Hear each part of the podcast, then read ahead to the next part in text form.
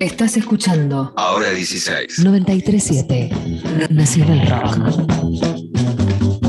10 minutos para las 5 de la tarde, seguimos en Ahora 16. Quiero contarles algo que va a empezar a suceder a partir de, de mañana en la plataforma Contar, que es el lanzamiento del ciclo Nadie es Inocente. Son una serie, originalmente es una serie de podcast con eh, bueno, reversiones, adaptaciones de algunos cuentos negros, cuentos fantásticos, algunos cuentos policiales de, autores argentinos, eh, que está como bueno, recreada ahora también para poder eh, ser presentada en una plataforma audiovisual que se sumó también a una serie de entrevistas que lleva adelante el periodista Patán Rajendorfer a algunos de los autores y las autoras que forman parte de este primer ciclo de Nadie es Inocente, la primera temporada de Nadie es Inocente, que arranca, como decía, mañana y que va a tener seis episodios de 30 minutos. Algunos de los eh, autores que van a poder escuchar, disfrutar, ver ahí son Mariana Enríquez, Samantha Schweblin, que está ahora, este, bueno, muy, muy mencionada a partir de la, del lanzamiento en la plataforma Netflix de su primera novela, Distancia de Rescate, convertida en película, está teniendo muchísimo éxito. Osvaldo Aguirre, Melina Torres, Horacio Convertini y Quique Ferrari, que está en línea con nosotros para adelantarnos un poquito de lo que vamos a poder ver ahí. Quique, ¿cómo estás? Soy Eddie Babenco desde Nacional Rock. ¿Cómo anda todo? Hola, ¿cómo te va? ¿Cómo te Bien, va? Todo bien por acá. Por atendernos, gracias por estar con nosotros. Bueno, eh, quería que nos cuentes un poco, no sé si viste algo, ¿viste algo ya o estás esperando como todo el mundo para, para verlo a partir de mañana? Algo viste, me No, parece. no, no vi, no vi nada. Escuché un pedacito, escuché un pedacito muy cortito que me pasó una de las, eh, de las productoras, pero no, no, no vi nada de la entrevista que me hizo Patán y no de los demás menos todavía.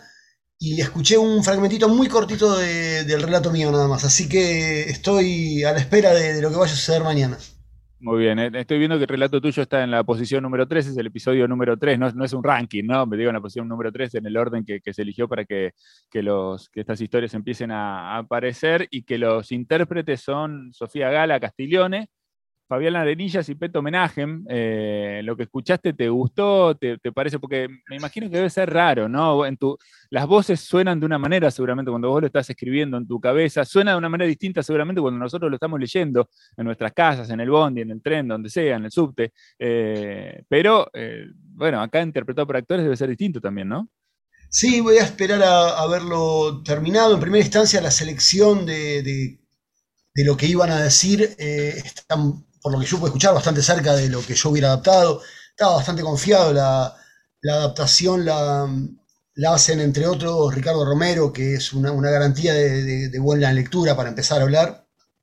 Eh, y en cuanto a las voces, sí, bueno, es la distancia que hay entre el cine o, o el radioteatro o los actuales podcasts y, la, literatura, ¿no? En la literatura cada personaje es como cada uno de los lectores quiere que sea y acá hay una cosa eh, más eh, estandarizada, digamos, en las que la voz es la voz de Sofía Gala y no la voz que vos te imagines. Pero yo eh, confío muchísimo en que va a estar bastante cerca de la voz que tengo resonando en mi cabeza.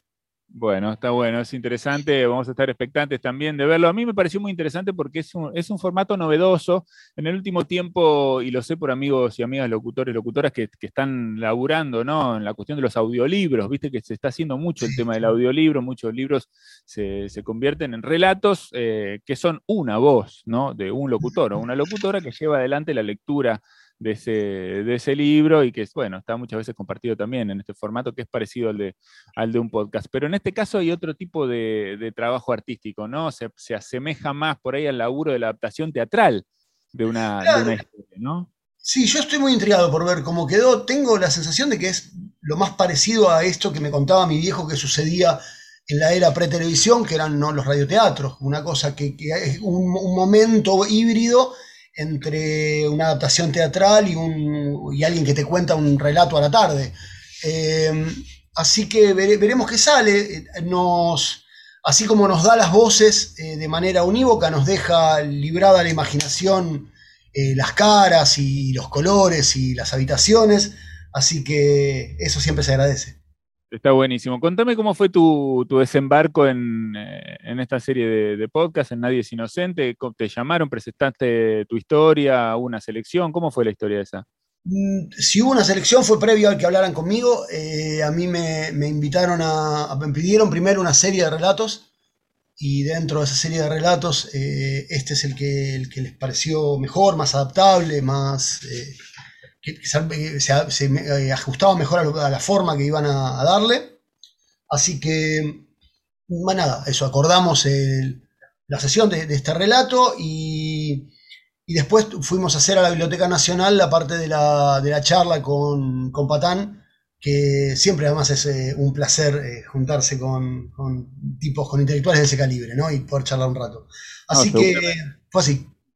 Qué bueno. Eh, no, me quedo pensando en este asunto de la Biblioteca Nacional, ¿no? Que también le da un contexto muy lindo porque, bueno, la biblioteca se involucró también con este proyecto, eh, está acompañando, digo, este proyecto y además eh, me imagino que no solamente conversar con Patán, sino conversar con Patán en la Biblioteca Nacional tiene un color especial, ¿no? Es un lugar este, importante, de peso y, bellísimo, además, ¿no? Entonces todo eso me parece que suma también, ¿no? Sí, el lugar en el que estuvimos además es una especie de depósito que hay en los bajos entonces había, digo, estuvimos todo el rato. Eh, filmar tiene una cosa, unos tiempos a los que los que no somos de ese palo no estamos acostumbrados, con muchísimo tiempo muerto entre una cosa y otra y, cosas que suceden en paralelo. Entonces nos pasamos mucho tiempo también mirando eh, antiguos ejemplares, está muy lindo y además, bueno, no caíamos a, cualquier biblioteca nacional, ¿no? Después de, del breve interregno que tuvimos con eh, el, privatizador de, los, de los castillos europeos, eh, teníamos de nuevo a la cabeza de la Biblioteca Nacional a uno de los nuestros, a, Juan Sasturain, así que también era un gran momento para caer en la biblioteca. Está buenísimo, ¿no? Seguramente que ese, que ese marco es muy diferente, ¿no? Ese marco es muy diferente. Está haciendo un chiste con Alberto Mangel, acá aquí Ferrari, que está muy bien, por cierto. Eh, bien, bueno, eh, era la verdad que eh, llamarte para, invitar a todos y a todas a que se sumen, a que conozcan que esto está a punto de, acontecer. Me parece una, propuesta linda, interesante, inteligente, novedosa y que seguramente va, a cautivar a muchos y a muchas. El podcast es, es una costumbre que se va haciendo no cada vez más importante recién cuando decías lo del radioteatro pensaba que eh, nosotros nos, hacemos la idea, ¿no? A través de la tecnología que estamos en el futuro, ¿no? Nos tenemos toda una idea de cosas así como. Incluso creo que tiene que ver un poco con la literatura que, leímos de chicos, ¿no? Todos los que leímos literatura fantástica, eh, ¿no? Pensábamos en un futuro que era rarísimo y ahora es medio así como lo leíamos hace unos 30 años o 20 años eh, o 40 años y, y en definitiva estamos volviendo a escuchar singles ¿no? Como salían los tiempos y escuchar radioteatro, ¿no? De alguna manera estamos en un círculo y no nos damos cuenta, me parece, no sé qué pensás. Sí, yo pensaba algo de esto alrededor del podcast, que es un concepto que me tuvo que explicar eh, mi hija, porque yo no sabía de qué se trataba, eh, y en realidad el, amarre más cercano que encontré fue ahí, fue, eh, digamos, antes de, mi llegada al mundo. Así que nada, es interesante, y sobre todo es muy interesante que se haga con contextos de, plumas de acá. Eh, no, no, hay ni que decir de los compañeros que me, acompañan, eh, Horacio, eh, Samantha, Mariana, ¿no? Osvaldo, son grandes, grandes autores que, tienen unos cuentos, además de lo inquietante, que me parece que van muy, muy justos con, con eso que Nadie es Inocente quiere mostrar. Bueno, está buenísimo, está la invitación hecha. Quique, bueno, muchísimas gracias por estar con nosotros, por compartir este rato, por ayudarnos también a, anunciar esto. Si quieren pueden buscar también la obra de, de Quique, su último libro. Si no tengo eh, mal la memoria, es Todos Nosotros. Ahí va, es la última novela que saqué esa. Saqué un librito en medio de la pandemia que se llama Territorio sin cartografiar.